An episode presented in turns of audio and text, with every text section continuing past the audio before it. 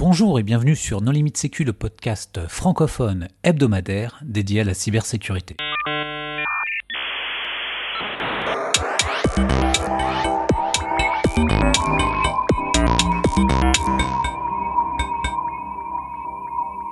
Aujourd'hui, un épisode spécial. Nous interviewons une personnalité du monde de la cybersécurité.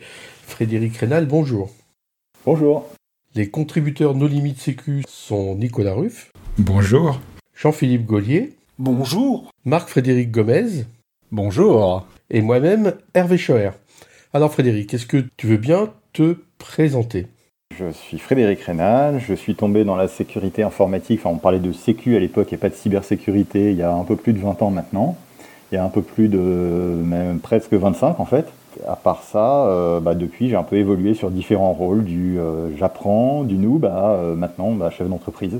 Et alors, Fred, est-ce que tu peux nous dire un peu quel est ton parcours? Est-ce que tu as eu le bac et puis tu as ouvert une entreprise? Est-ce que tu étais un chevalier noir Ou est-ce que tu as fait quelques études et tu as, travaillé en société de service?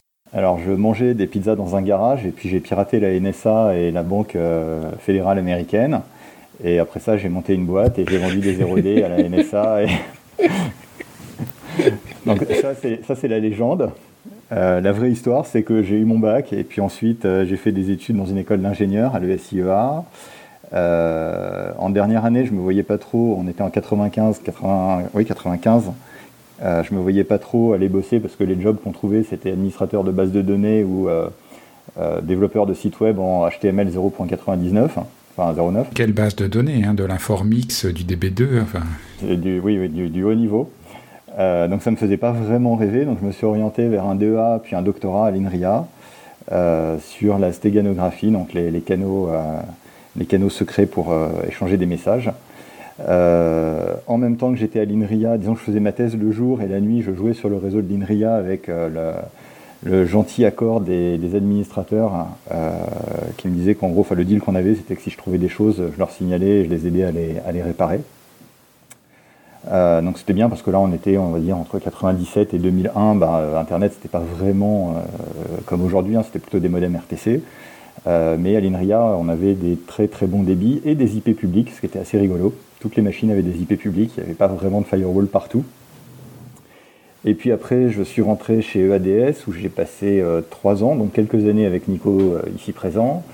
Euh, ensuite chez Sogeti pendant cinq ans et puis j'ai monté Quarks Lab. Donc il y a huit ans maintenant.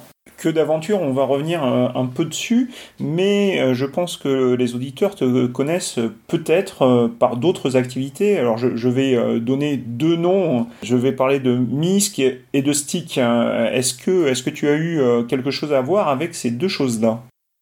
Euh, un petit peu, disons qu'à la fin des années 90, euh, début des années 2000, bah, pendant que j'étais en thèse, je disais que je faisais des trucs la nuit et un des trucs que je faisais, c'était d'écrire des articles euh, dans Linux Magazine et des articles qui de plus en plus ont été orientés sécurité. on a fait un hors-série qui a super bien marché et puis on s'est mis d'accord avec Diamond Edition pour que, après ma thèse, on lance un magazine dédié à la sécurité informatique et donc MISC.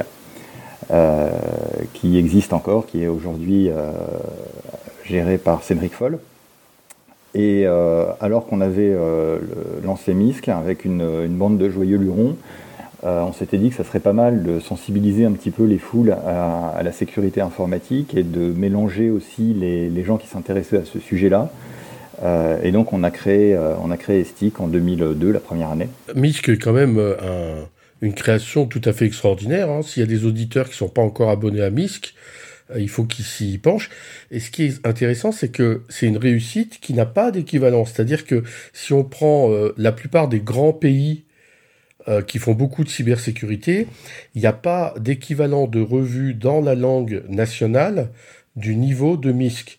Et, et ça perdure en France, donc c'est quand même une création tout à fait exceptionnelle à signaler. T'es un petit peu méchant pour euh, Hacking Nine. J'étais sûr qu'elle allait sortir. Donc Fred, euh, docteur Fred, euh, beaucoup d'études, de grosses choses. tu viens de nous parler de MISC et tu, tu, as commencé à aborder un peu Stick, donc une bande de joyeux lurons. et, et qu'est-ce que vous aviez décidé de faire et qui étaient ces joyeux lurons à l'époque? Bah, il y avait Laurent Odo, Cédric Bonjancher, Philippe Biondi, Eric Filiol, Nicolas Fischbar, Franck Vessé, je me souviens plus si c'était là dès la première année ou pas. Enfin bon, voilà, des, dinosaures aujourd'hui. Et l'idée, en fait, à l'époque, était, ce que je disais, c'était de secouer un petit peu le, paysage de, la Sécu en France si je le, caricature, hein, à l'époque, c'était euh, le ministère de la Défense euh, qui euh, faisait de l'offensif, mais qui surtout ne disait pas qu'il faisait de l'offensif. On parlait que de, LID, lutte informatique défensive. Le terme de LIO, lutte informatique offensive, était banni, proscrit, on risquait d'aller en prison pour ça. Et puis de l'autre côté, il y avait la DST qui essayait gentiment de menacer de différentes manières possibles des gens qui s'intéressaient à ce sujet-là. Euh, en disant euh, oh là là, euh, attention, si tu t'intéresses à ça, tu es un, dangereux, enfin tu es un danger public, tu vas pirater des trucs, et donc viens travailler pour nous, tu verras, ça sera mieux, tu n'iras pas en prison. T'as eu droit à la pizzeria ou au Vix Vaporub, toi? C'était un café donc à côté de ces euh, activités annexes, si je puis dire, euh, tu as, monté, après euh, ton passage à EADS, tu as monté un, labo chez Sogeti, labo qui à ma connaissance perdure encore. Non. Ah, qui s'est arrêté, d'accord, qui s'appelait l'ESSEC Ouais, alors l'ESSEC c'est l'équipe globale et dans l'ESSEC il y avait une petite équipe R&D que, que j'animais, enfin que j'ai créée, que j'animais et qui a perduré euh, quelques années encore après mon départ. Est-ce que c'est euh, cette expérience hein, euh, qui, finalement, après tout ce que tu avais fait à côté, a, été le, point de basculement pour t'amener à créer Quarks Lab? Alors, oui et non. Le vrai point de basculement, c'est un pote, Alvar Fleck, qui j'avais discuté un jour, qui m'a fait, mais en fait, toi, tu es un entrepreneur.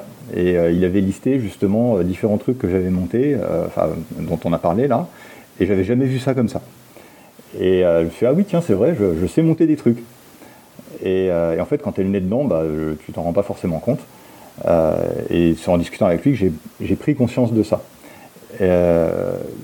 après, à Sogeti, j'ai appris plein de choses, on pourra revenir dessus. mais en parallèle de, de Sogeti, j'avais aussi monté une boîte qui me servait à faire du, consulting externe. disons que j'avais un deal avec le, le, top management pour certaines choses qu'on ne voulait pas faire dans Sogeti ou qu'on ne pouvait pas faire avec Sogeti. Et euh, du coup, je passais par cette boîte externe pour le faire. Donc ça, ça m'a appris, on va dire, les, rudiments, le, niveau zéro de, de, la comptabilité, la joie de l'administratif, du travail légal qui va avec euh, la joie de l'entrepreneur. Euh, mais ça a contribué, l'air de rien, ça a contribué aussi à, à me permettre de monter Quarkslab dans de meilleures conditions. Est-ce que, en parlant de Quarks Lab, tu peux euh, finalement nous décrire Quarks Lab Qu'est-ce que c'est que cette bestiole, ce joli nom qui, sonne dans l'oreille euh, Depuis combien de temps tu l'as créé et qu'est-ce que vous y faites? Alors, je l'ai monté la boîte il y a 8 ans, en décembre 2011, pardon. Euh, l'idée, sous-jacente qui est derrière, c'est, enfin, une image que je prends en externe et puis là que j'ai utilisée il n'y a pas très longtemps en externe aussi. J'appelle ça un lab de recherche privée. Donc ça, ça résume un petit peu bah, tous les trucs que j'ai fait et puis ceux qui m'intéressent. Euh, le laboratoire, bah, enfin un laboratoire de recherche, euh, c'est un truc où on expérimente, où on essaye des choses, où on essaye de, créer, d'être à l'état de l'art et puis de créer de l'état de l'art. Euh, je pense qu'en sécu, c'est quelque chose qui est extrêmement important parce que bah, si on continue à utiliser, enfin je, je, vais prendre une image un peu bête, mais si on utilise un antivirus d'il y a 5 ans, bon, et un pare-feu d'il y a 10 ans, euh, on a de bonnes chances quand même de se faire trouer assez vite. Bah aujourd'hui, il s'appelle un EDR, mais. mais il y a 5 ans, ça n'existait pas. Enfin, en termes marketing. Il y a quelques nuances quand même, mais bon. Ceci est un autre, euh, un autre. Je pense que c'est un troll pour un autre épisode complet. Tu dis un laboratoire de recherche privé. Le nerf de la guerre, c'est l'argent. Alors comment tu vends la recherche? Comment on vend la recherche? On le fait euh, de deux manières. ça, c'est un schéma. Enfin, le schéma, pour le coup, il n'a pas évolué depuis le début. L'idée, c'était de faire du consulting au début euh, sur des choses assez spécifiques, ce que j'appellerais de, la niche, hein, vraiment. Donc, on est très concentré autour de euh, reverse engineering, analyse, recherche de vulnérabilité, crypto, euh, un peu de dev aussi. voilà, ces thématiques-là, on ne va pas aller faire de la gouvernance, on ne va pas aller faire de l'analyse d'Active Directory, on ne va pas aller faire d'audit de code PHP, on ne sait pas faire. Voilà, c'est très simple, on ne sait pas faire. Ouais, enfin, vous pourriez. Hein. Honnêtement, non, on n'a pas les gens pour le faire. Enfin, vraiment en plus. Hein. Non, mais ça tombe bien qu'ils fassent pas tout, parce que ça laisse un peu de place pour les plus petits. Donc le consulting a permis de, on va dire, d'amorcer les finances de la société. Ça a assez vite marché, on pourra revenir sur l'histoire, mais j'ai eu, euh, on va dire, deux énormes coups de bol dès le, dès le début, enfin deux et demi. L'idée donc d'un labo de recherche, pour moi, j'ai dit ça, ça, ça, doit servir à être en, en, avance. Il y a un truc qui m'avait frustré à l'INRIA, qui m'avait aussi frustré à, à Sogeti et qui a été la raison pour laquelle j'ai monté Quarks Lab, c'est que pour moi, la recherche, elle doit absolument euh, créer quelque chose. Si le quelque chose, ça ne doit pas être juste un papier qui est mis dans une, euh, sur ou, ou dans une armoire après. Donc c'est quelque chose qui soit utile. Et je disais, pour moi, la Sécu, c'est quelque chose aussi où on a les mains dans le cambouis, donc il faut que cette recherche, elle permette de créer des trucs utiles. Et parmi les trucs utiles, ça va être des outils, ça va être des produits. Et donc le schéma, c'est de dire, bah, on va faire du consulting pour se financer un peu, et puis on va essayer de créer des produits pour se financer beaucoup, parce que un principe de base, hein, le, consulting, le, revenu est proportionnel au nombre de personnes. Et au nombre de jours facturés. Exactement. Sur du produit, c'est le nombre de licences que tu vends. Alors, tu as besoin d'un certain nombre de personnes aussi pour faire ton développement, assurer la partie commerciale, marketing, etc. Mais ça, le multiplicateur est sur le nombre de licences. Donc, une fois que tu as ton produit qui est à peu près propre, euh, une structure commerciale, une structure marketing qui fonctionne, euh, tu as plus de chances d'y arriver et tu as plus de chances d'avoir des revenus pour pouvoir financer aussi de la recherche qui elle-même va permettre ensuite d'améliorer tes produits, etc. etc. Donc c'est le cercle, le cercle, le cercle pardon, virtueux qu'on essaye de créer. Et sauf que pour monter un produit, et on y reviendra un petit peu plus tard, ça prend un petit peu de temps. Oui. Du coup, lorsque tu as euh, créé euh, Quarks Lab, euh, QB pour les intimes, vous êtes parti à combien de personnes? Est-ce que tu es président et tu as des associés? Est-ce que tu as embauché tout de suite grâce à ton bonus Pôle emploi 10 personnes et puis vous êtes parti bille en tête hein? C'est quoi un petit peu l'histoire, les RH, le, le commercial? Comment ça se passe? En fait, il y a un avant le avant, euh, c'est bien à un moment de se dire on va monter une boîte, mais il faut peut-être mettre un peu un plan en place. Et donc c'est le premier truc que j'ai fait. Et euh, donc j'ai regardé euh, comment je pouvais essayer de, financer bah, d'une part moi pendant un à deux ans en n'étant pas sûr que la boîte allait marcher.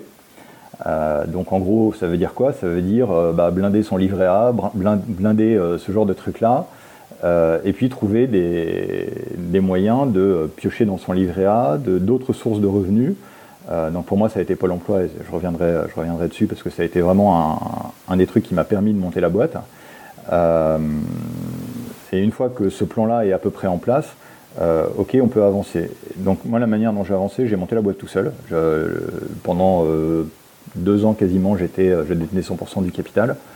la première année, on a embauché, je crois, 6 ou 7 personnes, je ne me souviens plus. ça, c'était les coups de bol dont je parlais tout à l'heure. Euh, on a eu un, en fait, avant, en, étant parti de Sogeti, j'avais préparé, euh, j'avais préparé mon départ pour qu'ils aient 6 euh, à 8 mois de, boulot devant eux.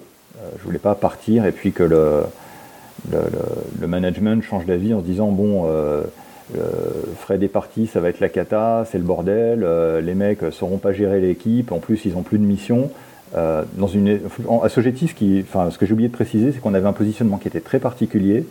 Euh, on a eu la chance d'avoir un, management direct et puis le top management qui voyait l'utilité d'un labo de RD dans une société comme ça.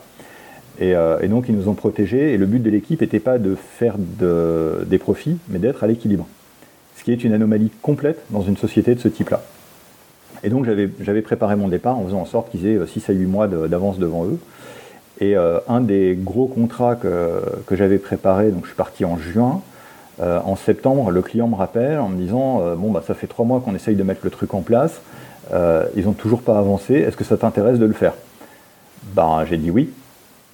Et le deuxième, c'est qu'il y a Microsoft et Adobe côté US qui sont venus nous voir pour, bosser avec eux. Ils ont fait un test avec nous sur, je crois que ça a été trois mois, et ensuite pendant trois ans, on a bossé, on a bossé avec eux. Et ça, pareil, c'était pas du tout prévu. Enfin, j'avais strictement, enfin, pour revenir à ce que tu disais, Hervé, quand je suis parti, j'avais zéro client, zéro, zéro contrat, zéro prospect. Hein.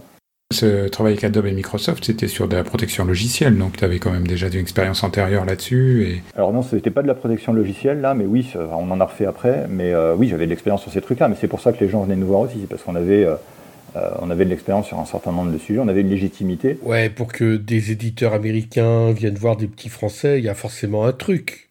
Le talent Le, talent méconnu et reconnu, comme, euh, comme on tient à le dire. C'est pas parce que vous êtes une bête, si vous restez dans votre placard, euh, personne ne le saura. Donc, tu, tu, avais un nom, tu étais connu, tu communiquais. On a vu, tu as fait plein de choses, euh, et, c'est tout à ton bénéfice. mais effectivement, les, ces, ces, deux géants sont venus te voir, et tu leur as permis d'avancer et, et, de travailler ensemble, par le résultat de ton travail aussi. Hein. Mais là-dessus, pour moi, c'est une des choses qui a changé au cours du temps et qui devient de, plus importante en sécurité. Je, pense que la communication aujourd'hui fait partie de la sécu. Euh, si on ne sait pas communiquer, qu'on soit un ingénieur qui va présenter euh, des rapports à des clients, euh, qu'on aille faire une conférence devant 800 personnes maintenant à, STIC, voilà, il, faut savoir, il faut savoir échanger, il faut savoir communiquer. Euh, les bières sécu, c'est très bien, hein. c'est aussi, une, forme de communication, donc ça je fais euh, peu ou, beaucoup moins parce que je suis un peu un ermite. Euh, mais voilà, il y, a différentes formes de communication.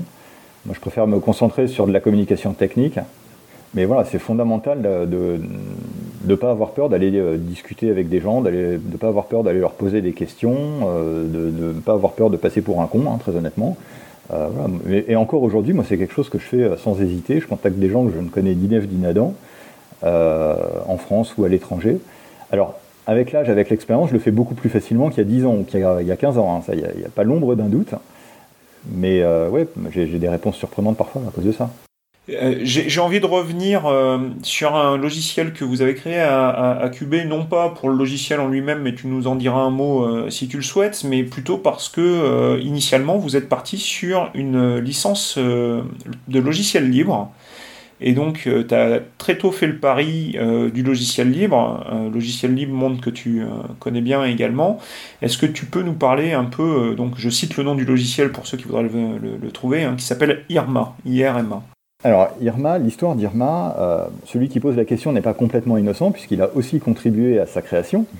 Donc, n'allez pas croire du tout qu'il y a des arrangements entre les, les intervieweurs et l'interviewé.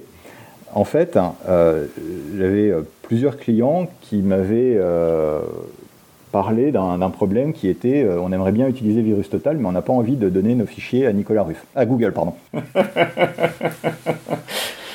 Et du coup, euh, on a commencé à réfléchir à plusieurs, hein, qu'est-ce qu'on pourrait faire Et c'est comme ça qu'est né Irma. Le, point de départ, c'était celui-là. Après, chacun avait des, des contraintes qui étaient un petit peu différentes.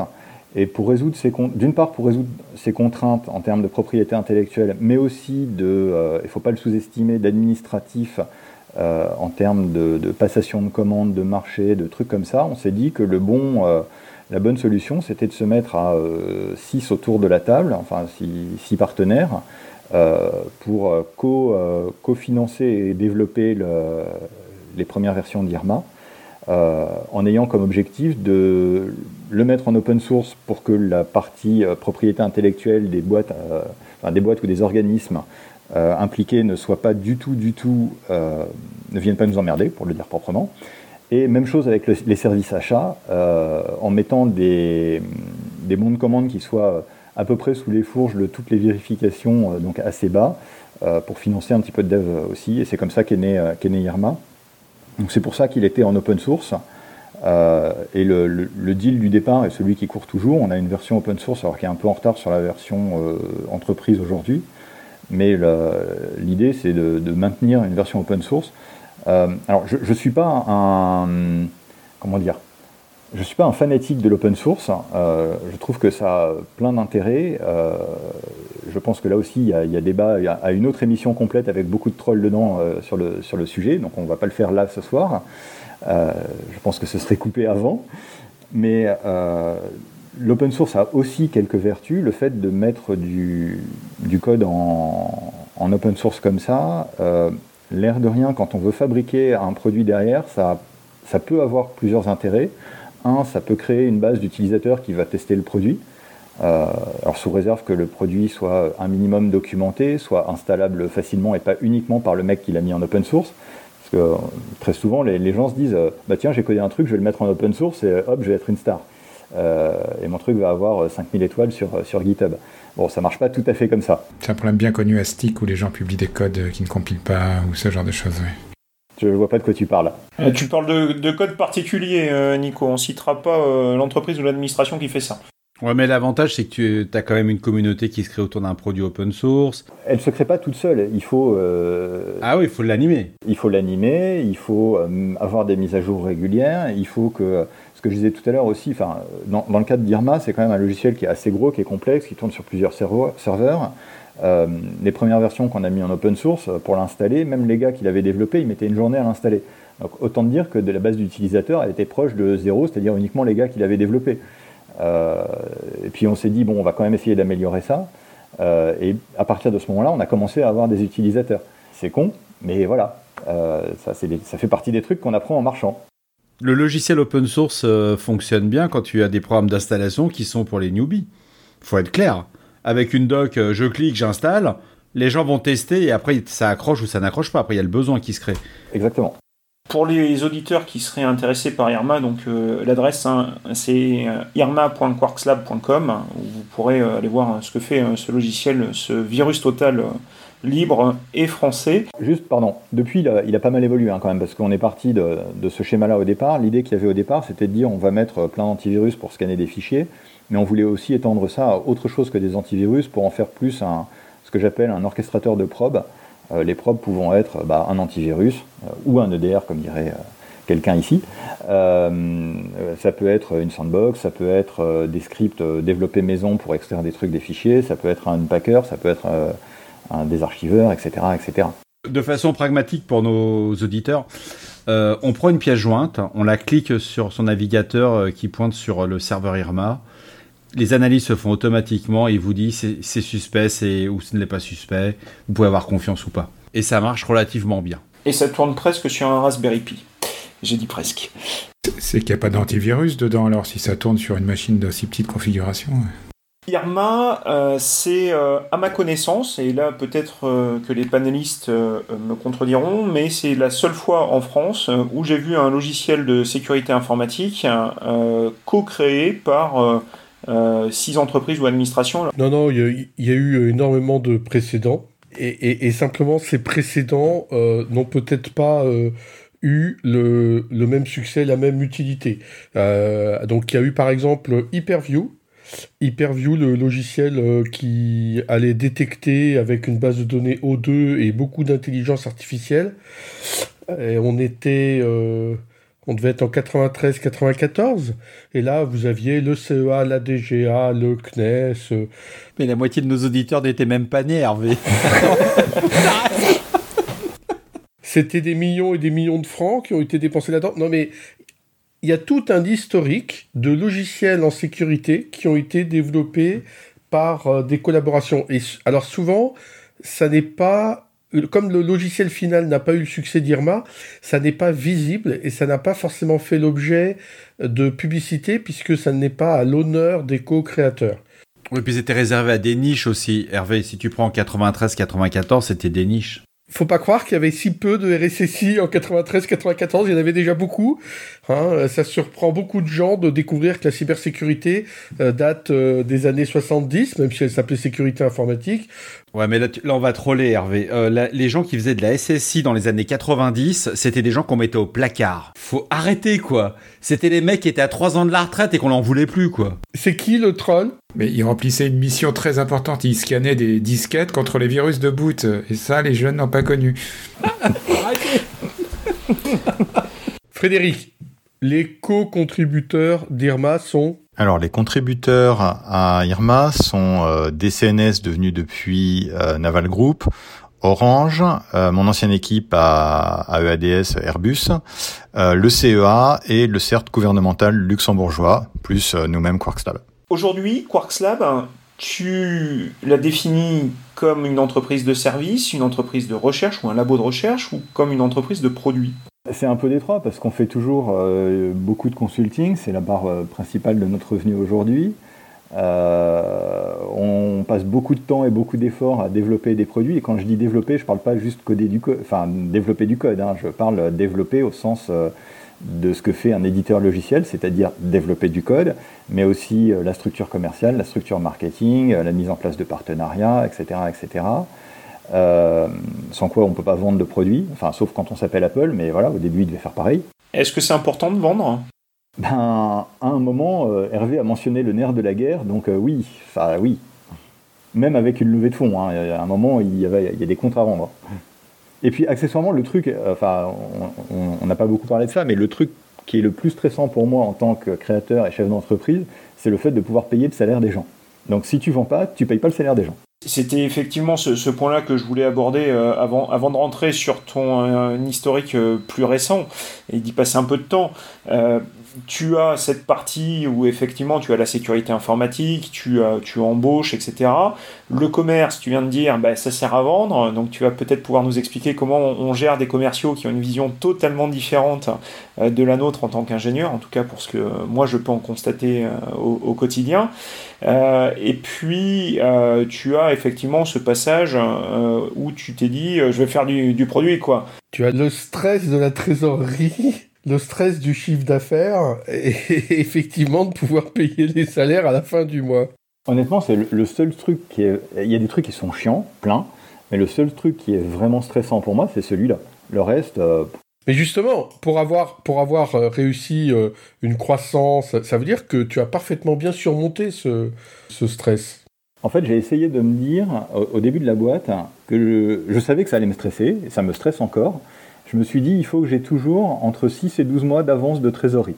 C'est-à-dire que euh, même si j'ai aucun contrat, aucun client, euh, je puisse payer les gars pendant 6 à 12 mois pour que derrière, euh, bah, ça nous laisse le temps de nous retourner, et d'une part, et d'autre part, ça, puisse, ça puisse leur permettre, si on sent que vraiment ça va pas, à eux de chercher, de trouver des solutions de remplacement. Non, non, mais ça coûte beaucoup moins cher de, de trouver du boulot à ces consultants quand tout d'un coup il n'y a plus de business que euh, d'utiliser de, de, des procédures.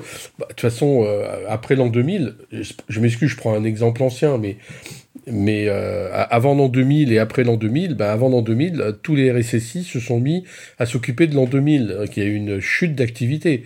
Puis après l'an 2000, c'est reparti euh, de, de plus belle jusqu'à l'explosion de la bulle Internet. Et hop, à nouveau, chute d'activité. Donc c'est des choses qui arrivent régulièrement. Aujourd'hui, QuarkSap, c'est combien de collaborateurs? On est... Euh, c'est une bonne question. Euh, je dirais autour de 70. Je reviens donc sur Quark Scene de Shell, qui est le nom de cet événement interne que tu, tu, as créé. Est-ce que pour nos auditeurs, tu peux décrire un petit peu à la fois ta motivation et ce que vous faites lors de ces journées? Sachant que pendant la crise sanitaire, j'ai cru comprendre que ça avait été un petit peu bousculé, et euh, donc euh, que vous avez peut-être euh, apporté une autre réponse. Voilà, je sais que c'est un, peu gros, mais je te laisse la parole. Quels goodies vous distribuez aussi très important Alors je suis pas très au fait des goodies, mais je pense qu'il y a des sacs et, des carnets et, des masques. Je connais un très bon consultant indépendant spécialisé en goodies qui peut assister de la conception à la distribution. Wow. Donc euh, l'idée en fait du, kit, c'était, je disais tout à l'heure, on fait de la recherche. Euh, pour moi, un des objectifs de la recherche, c'est de créer de la connaissance, et cette connaissance, elle doit être diffusée. Ben, le but du kit, c'est ça, c'est de diffuser une partie de la connaissance concrète. Pour les auditeurs, KIT, c'est Quarks in the Shell, c'est l'acronyme. Oui, désolé, euh, oui. Donc le, but c'est ça, et, et, les ingés font l'effort pendant cet événement d'essayer de de simplifier les travaux qu'ils font pour faire passer les grandes idées. Donc on va, éviter de rentrer dans euh, énormément de détails, que ce soit euh, des maths pour de la crypto, que ce soit de l'assembleur pour du reverse, ou euh, des trucs hyper tordus pour réussir à exploiter en je ne sais pas quelle vulnérabilité en bypassant telle ou telle contre-mesure. on va essayer d'expliquer vraiment les grands principes. alors parfois on va aller un petit peu plus dans le détail, parfois un petit peu moins. Mais l'idée générale, euh, c'était vraiment ça. Et ça, c'est vrai que ça soit euh, de, de, la recherche qui est faite euh, par la partie, ce qu'en interne on appelle lab, donc la partie consulting, ou que ce soit par la partie produit.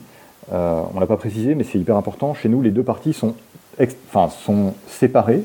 Les gens qui savent développer, en général, ne savent pas forcément faire du reverse ou exploiter des vulnérabilités. Et les gens qui font de la sécu sont rarement des bons développeurs. Donc c'est vraiment des, populations disjointes.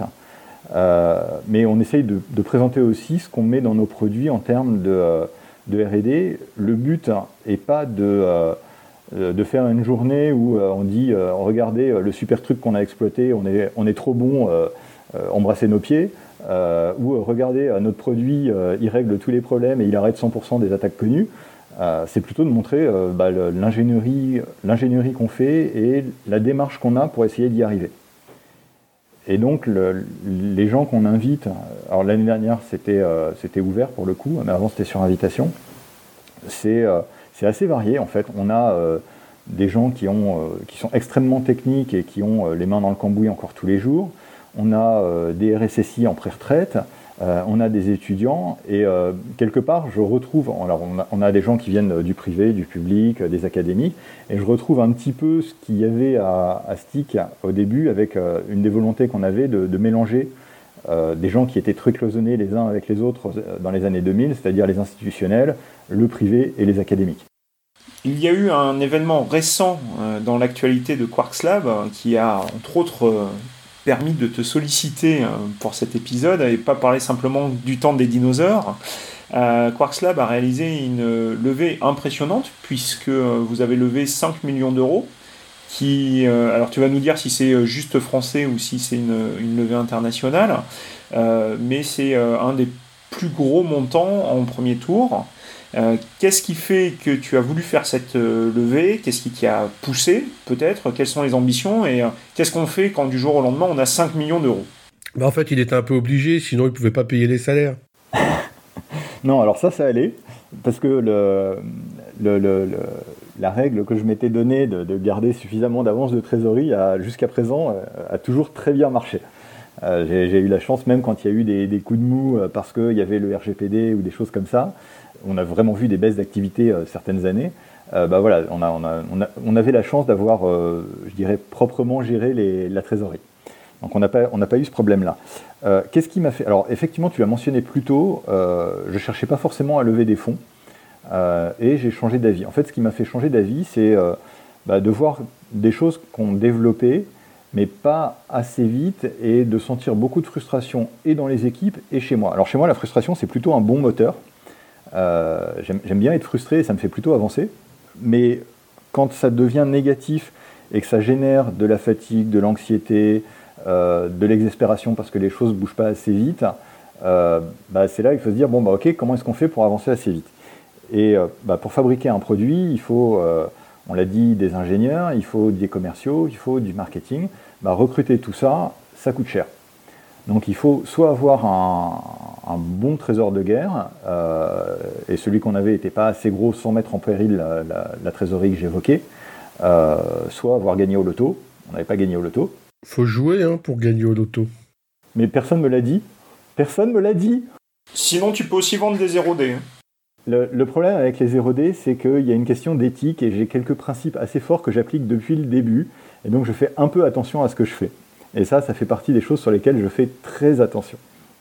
Et donc, pour revenir à cette histoire de levée, voilà, c'était vraiment l'idée de dire on a besoin d'avoir un pécule pour pouvoir euh, accélérer sur nos développements. On s'était fait griller sur deux, trois trucs qu'on avait testés. Euh, c'est extrêmement énervant. Euh, donc, bah, pour avancer, hop, une levée et, avec un plan pour dire bah, voilà ce qu'on veut, voilà ce qu'on veut faire, on sait où on veut aller, on sait à peu près comment on veut y aller. On sait que le, plan et la réalité sont très vraisemblablement complètement différents. Tout le monde le sait, mais c'est pas grave. Ça, donne quand même un cap général. Qu'est-ce qui a été le plus dur pour toi dans cette euh, levée de fonds qui, euh, si, euh, j'ai bien compris, a été assez longue hein, Ça s'est pas fait en trois semaines. tu vas pouvoir nous dire. Quel, est l'exercice qui a été le, plus difficile ou pénible selon toi? Alors je, je reviendrai peut-être après sur l'historique. Il y a deux trucs qui ont été pénibles. Le premier, euh, je dirais que le fait d'être une boîte qui avait 6, 7, 8 ans d'ancienneté n'aide pas forcément à faire une levée parce que euh, bah, un investisseur, il aime bien un truc simple. Et donc quand il n'y a pas d'historique, quand il n'y a pas grand-chose, bah, pour un investisseur, c'est vachement plus facile. Euh, quand il y a un historique, pour lui, c'est une source de risque. Et les investisseurs en France sont complètement risque averses. Tous, enfin à peu près tous. Euh, il y a 3-4 ans, je me souviens plus, on avait été euh, Gartner Cool Vendor. Et c'était assez rigolo parce qu'à ce moment-là, on avait été contacté, avant même de le savoir d'ailleurs, par des investisseurs israéliens, anglais et américains. Et la mentalité est complètement différente entre les investisseurs français et ces investisseurs qu'on a vus. Si, je dois prendre une image, le ressenti que j'ai, c'est que les, investisseurs français, je vais prendre l'image du football, hein, euh, les investisseurs français euh, investissent pour ne pas perdre, et les investisseurs euh, autres que j'ai cités investissent pour gagner. mais c'était déjà le cas il y, a, il y a 25 ans, il y a 15 ans, il y a 5 ans. Très probablement, mais il y a 25 ans, je ne les connaissais pas, et aujourd'hui, c'est enfin, vraiment... Mais c'est dramatique que les, les Français ne, ne, changent absolument pas. Alors, aujourd'hui, ils investissent quand même, mais grosso modo, ils investissent en se disant, il me faut ceinture, bretelles, euh, les gens qui investissent dans mon fonds, il ne faut pas qu'ils perdent d'argent, donc euh, je veux ceinture, bretelle, assurance et je ne sais pas quoi. Après, selon le, niveau de risque qu'ils sont prêts à prendre, euh, ils vont plus ou moins relâcher les choses. Selon le, on va dire le profil de la société et des personnes dans lesquelles ils investissent, pareil. Mais voilà, c'est pas quelque chose qui est, qui est spontané chez eux. Enfin, en tout cas, j'en ai pas rencontré. Donc la, levée de fonds que vous avez faite, si c'est pas un secret bien sûr, c'est 100% euh, français ou c'est plus international? 100%, français avec ACE Management. Ah bah oui, il n'aurait pas eu ces, toutes ces difficultés avec des investisseurs euh, américains en signant avec les îles Caïmans. Euh, enfin, je veux dire, il y a tellement de boîtes françaises qui ont accepté des, investisseurs étrangers, bah, c'était différent. on regardait hein, pour avoir des investisseurs étrangers. J'étais pas du tout focalisé sur avoir euh, uniquement un investisseur français. Euh, j'aurais préféré avoir euh, bah, Ace Management, c'est très bien, et puis un, autre investisseur. On avait une piste avec un investisseur à Singapour, on avait une piste avec un investisseur en Allemagne. par contre, j'étais pas allé chercher du tout, du tout du côté des US, de l'Angleterre. Voilà, mais comme tu le dis, on aurait, je pense, sans trop trop de difficultés, pu aller faire un tour aux US. Maintenant, ce qu'il faut savoir aussi, c'est que quand on prend des investisseurs US et quand on prend des investisseurs euh, français, euh, le retour qui est attendu et la pression qui est mise sur les équipes, à commencer par le dirigeant, n'est pas non plus la même. Hein. C'est-à-dire que je dis qu'ils jouent pour gagner, mais, euh, mais ils font tout pour gagner. Et s'il y a des trucs qui vont pas, bah, ils dégagent et puis ils remplacent. Et puis voilà. Et puis si ça ne leur plaît plus, à un moment, ils n'hésitent pas. Enfin, ils se posent pas de questions, il n'y a pas de tergiversation, ils ferment. Point. Alors, j'ai pas l'expérience des investisseurs français, mais je te confirme que les investisseurs américains, ils mettent euh, vraiment leur nez partout. Ils suivent euh, les choses énormément. Donc, mais bon, là, tu n'as pas encore l'expérience avec tes investisseurs. Ça peut aussi beaucoup varier. parce qu'ils ont tous demandé une place de choix au conseil d'administration. Oui, oui, évidemment. Mais ça, c'est normal. Enfin, à partir du moment où après, moi, j'avais un fonctionnement. On n'a pas beaucoup parlé du fonctionnement ou du, côté entrepreneurial, mais. Ah oui, du fonctionnement interne de la boîte et de son système de, management, puisqu'à 70, il y a généralement besoin d'un comité de direction, quelque chose comme ça. Comment tu as fait? Alors, en fait, euh, moi, depuis le début, en interne, euh, tout le monde sait tout. Donc, euh, ça va de tout le monde connaît ma rémunération à tout le monde connaît qui détient des actions à. Ça, ça marche jusqu'à 40. Bah écoute, pour l'instant, ça continue à marcher encore. Oula, alors là, il va falloir gérer la croissance. Hein. En pratique, par contre, c'est pas vrai quand je dis que tout le monde sait tout. C'est-à-dire que on va diffuser une information via un ou deux canaux. Pour autant, il y a toujours des gens qui vont rater un morceau d'information. le problème, c'est la diffusion d'informations est quelque chose qui n'est pas du tout, du tout prévisible et qui n'est pas du tout fiable. Euh, si je prends l'analogie réseau, on est plutôt sur de l'UDP que du TCP, hein. surtout quand tu fais du WAN vers, euh, vers Many. Euh, ça ne marche pas très très bien. Donc il y a toujours des trous dans la raquette. Euh, c'est pas, pas très très grave. Après, voilà, les, gens discutent entre eux. Ça, ça peut être un problème quand tu as des, déformations, et il y a toujours des déformations. Mais voilà, il n'empêche que ça a toujours été le mode de fonctionnement depuis le début. J'ai dit que quand j'avais monté la boîte, je détenais 100% du capital, c'est vrai, mais au bout de deux ans, euh, en fait, pendant deux ans, je ne me suis pas payé et euh, au bout de deux ans, j'ai changé le statut de la boîte et les gens qui étaient là dans la boîte euh, la première année ont chacun eu des actions de la société. donc, on est passé en, SAS à ce moment-là et, et, petit à petit, j'ai amené d'autres personnes dans le capital au travers des mécanismes qui existent en France comme des BSPCE.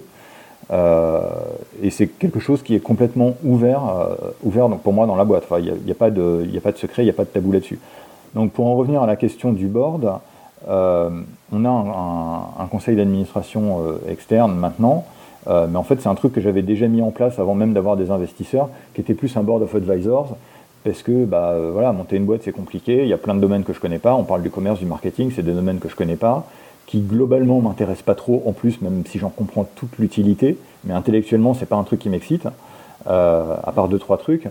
Euh, donc c'est important d'avoir aussi autour de soi pas mal de monde pour euh, euh, mentorer, et le terme est vraiment important, conseiller. On trouve plein de, et là j'en ai revu plein avec l'annonce de la levée, on trouve plein de gens qui envoient des messages en disant je vais t'aider, bon paye-moi un petit peu, puis je vais t'aider à te développer du business, trouver des gens, recruter, etc. Enfin, là j'ai dû recevoir, je pense, entre 50 et 100 mails de nouveaux amis comme ça. Euh, après, fondamentalement, je pense que quand on monte une boîte, c'est vraiment important d'avoir des, gens qui ont de l'expérience autour de soi. Euh, j'en ai trouvé et, de bien s'entendre avec eux. Il euh, faut que ce soit des gens qui n'aient pas peur de dire quand on est en train de faire de la merde qu'on est en train de faire de la merde. Et il ne faut pas avoir peur d'entendre des choses comme ça et de, et de réagir. Je pense que j'ai été assez bien entouré par rapport à ça. Tu parlais de l'historique de la levée de fonds. Du coup, c'est pas, pas en trois semaines? Non, ça a pris euh, deux ans et demi à peu près. Alors avec, euh, avec des essais, avec des erreurs et puis euh, des, imprévus. En fait, quand on a vaguement commencé à se poser la question, on a été approché une première fois pour être acheté. Enfin, une première fois, c'était pas la première fois, mais dans, la longue série que je vais décrire, ça a été la première. les discussions étaient intéressantes, le projet intéressant, mais donc là, on était en, à l'été 2018, 2017, pardon, mais on n'a pas, il n'y a pas eu de suite. Dernier trimestre 2017, on était sous l'eau avec plein de trucs à terminer, etc. Donc on ne s'est pas vraiment occupé de ça, enfin de, la levée. 2018, euh, on s'est dit, bon allez, il faut qu'on s'en occupe. Euh, bon allez, on va faire ça en interne, euh, très bien. on avait déjà une vague ébauche de, business plan, de pitch, de trucs comme ça. on part un peu la fleur au fusil, et là, je vais, la faire courte. On voit quelques investisseurs, mais assez vite, il y a deux boîtes hein, qui nous disent qu'ils veulent nous racheter. Euh, il y en a une qu'on élimine assez vite, l'autre ça va assez loin jusqu'à la fin de l'année et finalement ça ne se fait pas. Euh, donc arrive 2019. Euh, ce qu'il faut voir, c'est que quand on fait ce type de discussion, enfin pour moi c'était juste impossible de gérer ce type de discussion et de chercher à lever des fonds en même temps. les journées ne font que 24 heures, je dors très peu, ok, je bosse beaucoup, ok, mais là c'était au-delà de mes capacités. Donc, euh, donc je ne pouvais m'occuper de ça, donc on ne pouvait plus s'occuper de, de, la levée. Donc arrive 2019, on se dit bon bah cette fois on repart, on va se faire euh, assister de, de quelqu'un. Euh, alors je, vais, lui faire de la pub. Euh, c'est la société Arganto, Cédric Deibert. Euh, S'il y a des gens qui veulent lever des fonds, contactez-moi, je vous mets en relation avec lui. Il est juste fantastique. il nous a construit un magnifique business plan. Il aide à, clarifier le discours, à le structurer, à structurer le, business model. Euh, voilà, il a, il a, vraiment fait un boulot de, malade. Et il prend à peine 10% de com sur la levée. Euh, il prend un pourcentage, mais qui n'est pas de 10%, je le laisse négocier. Non, c'est beaucoup moins que ça. C'est beaucoup moins que ça. Oui, oui c'est vraiment beaucoup moins que ça. Mais en même temps, honnêtement, le, enfin, je trouve que ça le mérite. Ouais, mais c'est indispensable. Attends, tu peux, on peut pas être chef d'entreprise et faire de la levée de fonds, c'est pas possible. J'en connais qui l'ont fait. Euh, Alcide, par exemple, ils l'ont fait. Alcide a fait sa levée tout seul. Et c'est donc une nouvelle histoire euh, pour Quarkslav, un nouveau pas de géant, si je puis dire. Comment tu euh, envisages l'avenir? Fatigué. Ça fait 8 ans que tu as lancé, euh, ou 9 ans que tu as lancé QB, ça fait 9 ans que tu es fatigué. c'est une constante. non mais alors, je, je suis né fatigué et une des raisons de mon pseudo est parce que je suis né fatigué. Pour les auditeurs qui ne connaîtraient pas le pseudo de Fred, c'est Papy. Voilà, normalement à 9h30 je dors. Et à 4h du matin je suis réveillé par contre. Donc l'avenir? Donc l'avenir, euh, bah, l'idée avec cette levée, c'est euh, de, faire grossir euh, les équipes d'ingénieurs pour développer mieux et plus vite nos produits, donc structurer cette partie développement. On a un peu anticipé, un peu pas mal anticipé les embauches de, de la partie commerce et marketing. En fait, on avait commencé déjà l'année dernière et puis encore un petit peu cette année, donc on a monté une vraie équipe sales, une vraie équipe marketing avec euh, des gens qui sont en charge euh, des partenariats, des gens qui sont en charge de, de, ce qu'on appelle maintenant le customer success. Donc c'est en gros les, relations qu'on a avec les, clients pour euh, continuer à travailler avec eux et puis essayer de vendre un peu plus chez eux, de comprendre leurs problèmes, de voir si ce qu'ils nous disent on peut pas l'intégrer dans, dans, les développements qu'on fait. du marketing aussi, qui est un domaine complètement nouveau pour moi, qu'on a commencé l'année dernière. Alors les, les, ingénieurs ont souvent peur du marketing. Moi, le premier, je pensais que... Alors, deux, trucs hein, pour, la majorité des ingénieurs qui doivent écouter ce podcast. un, les commerciaux ne sont pas tous des voleurs. Euh, il y en a aussi des très bien. Euh, et le boulot d'un commercial, c'est pas juste de prendre son téléphone, d'appeler et de signer un contrat en étant au bar ou au resto. Euh, en vrai, c'est quelque chose qui est beaucoup plus structuré et beaucoup plus organisé que ça. C'est quelque chose que j'ai découvert bah, au, long de la boîte. Donc, il ne faut pas croire que les commerciaux sont tous des branleurs. Voilà, je tiens à le dire haut et fort. Oui, ben, ils gèrent les services achats, ils gèrent la négociation, qui sont plein de choses que des ingénieurs n'ont pas du tout, du tout envie de faire en général. Non, ils sont facilitateurs, faut le voir comme ça. Ils sont extrêmement facilitateurs sur beaucoup de choses. Et euh, le, marketing n'est pas là que pour raconter du pipeau ou trouver des nouveaux termes à la mode. Oh, t'as dû, as dû mettre intelligence artificielle quand même. Même pas, pas encore. Pas encore Non. Non, non, non, non. Avec un petit peu de machine learning Non, mais ils bossent pas sur les EDR. Le, rôle du marketing, c'est de, euh, quelque part, c'est de faire connaître ce qu'on fait et euh, à des cibles qui ne sont pas forcément les mêmes que celles que les ingénieurs ont naturellement. Donc ça passe par un travail de vulgarisation. Je, vois un peu le, marketing comme une fonction de compression avec perte. Euh, ils, vont prendre, ils vont essayer de comprendre. Euh, alors il y a différents rôles hein, dans le marketing. Il y a celui qui va gérer le tuyau de, communication, donc savoir vers, vers où il faut envoyer l'information. Et puis il y a le, marketing qui génère le contenu. Ça c'est la, partie qui est la plus difficile et euh, il y a souvent une incompréhension entre des ingénieurs et des gens du marketing là-dessus. Euh, mais c'est vraiment un travail qui est important parce que euh, des ingénieurs, je disais tout à l'heure, aujourd'hui c'est important pour moi que les ingénieurs sachent communiquer. en interne, on, entraîne nos ingénieurs à communiquer. le KITS fait partie de cet entraînement, enfin le, le, Quarks in the Shell fait partie de cet entraînement. Pour autant, communiquer vers des gens qui sont pas spécialistes, qui n'ont pas leur niveau d'expertise, bah, tout le monde n'a pas cette capacité-là.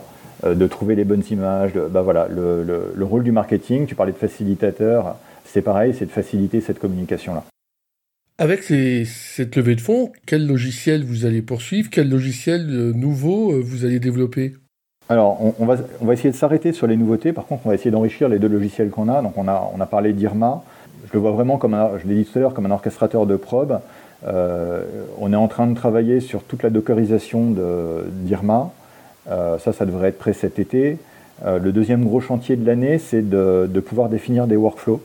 Euh, donc en gros, ça sera, au début, ça sera nous, et puis après, l'année prochaine, les utilisateurs pourront décrire, bah voilà, j'ai mon fichier qui est en entrée d'IRMA, par où je veux qu'il passe et pourquoi je veux qu'il passe par là à ce moment-là. donc ça, c'est vraiment l'axe principal d'IRMA. On est aussi en train de travailler sur une, une déclinaison d'IRMA pour des applications Android.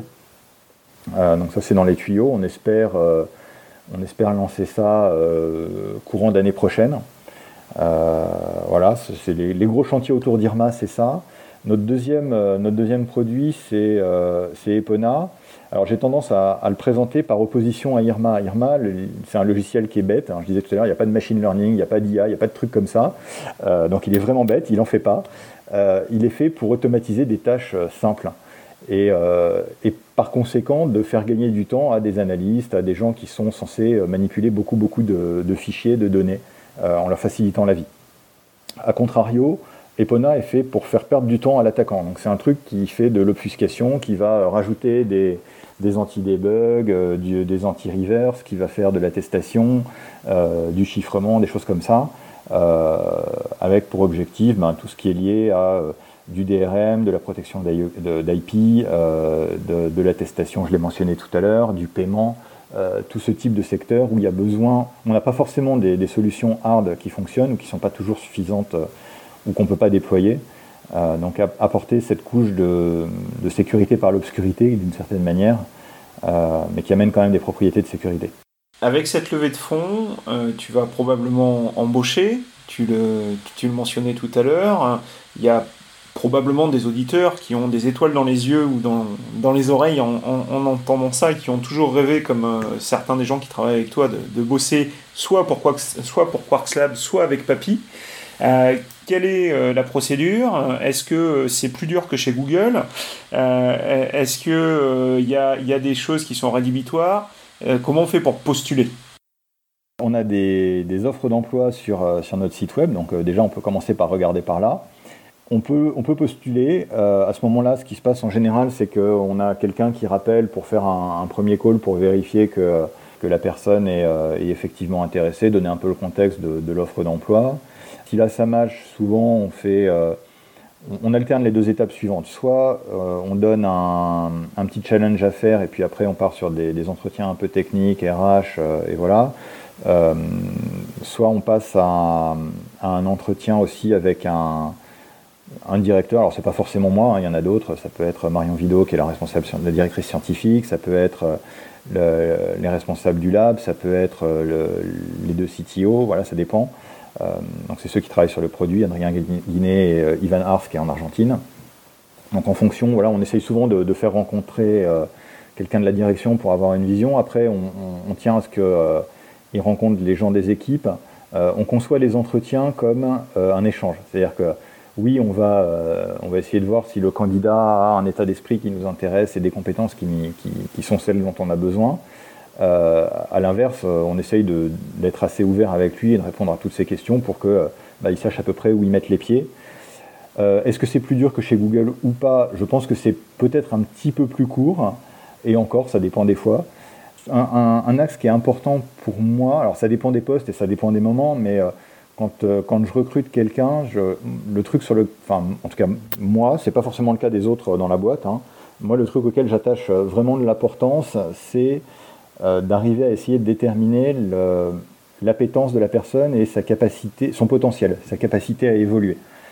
Pour moi, quelqu'un qui n'a pas forcément beaucoup de compétences, mais si je sens qu'il a l'envie et qu'il a quand même quelques bases et qui montre qu'il euh, est capable d'apprendre, bah, c'est plus important pour moi que euh, quelqu'un qui arrive, qui est hyper sûr de lui et qui, certes, connaît quelques trucs, mais ça fait 10 ans qu'il fait les mêmes et il n'a pas évolué depuis 10 ans.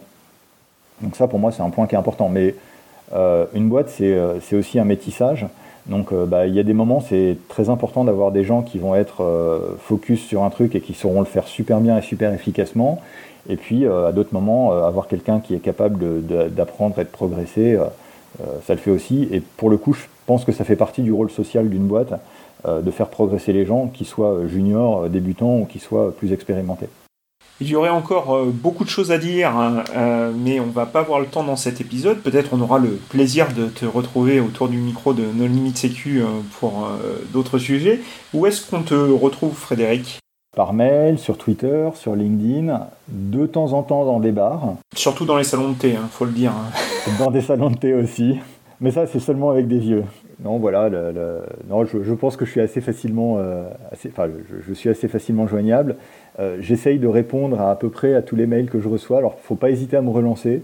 Je, suis euh, débordé de, mails euh, internes, de nouveaux amis dont je parlais tout à l'heure, etc. Donc, eux, je réponds pas forcément. Mais les mails que, je considère comme un petit peu plus intéressants, en général, voilà, j'essaye de, répondre. tu parlais de recrutement. Parfois, il y a juste des gens qui me contactent pour avoir des, conseils sur le type d'études qu'ils devraient faire ou comment se former à tel truc, ou etc. Voilà, je trouve que quelqu'un, euh, je disais que moi je, contactais les gens sans vraiment sans, aucune gêne, bah, je trouve que les gens qui font l'effort de faire ça, on mérite de leur rendre l'appareil et donc j'essaye de répondre. Est-ce qu'on te laisse le mot de la fin? Fin. Merci Frédéric. Nous espérons que cet épisode vous aura plu et vous nous donnons rendez-vous la semaine prochaine. Au revoir. Au revoir. Au revoir.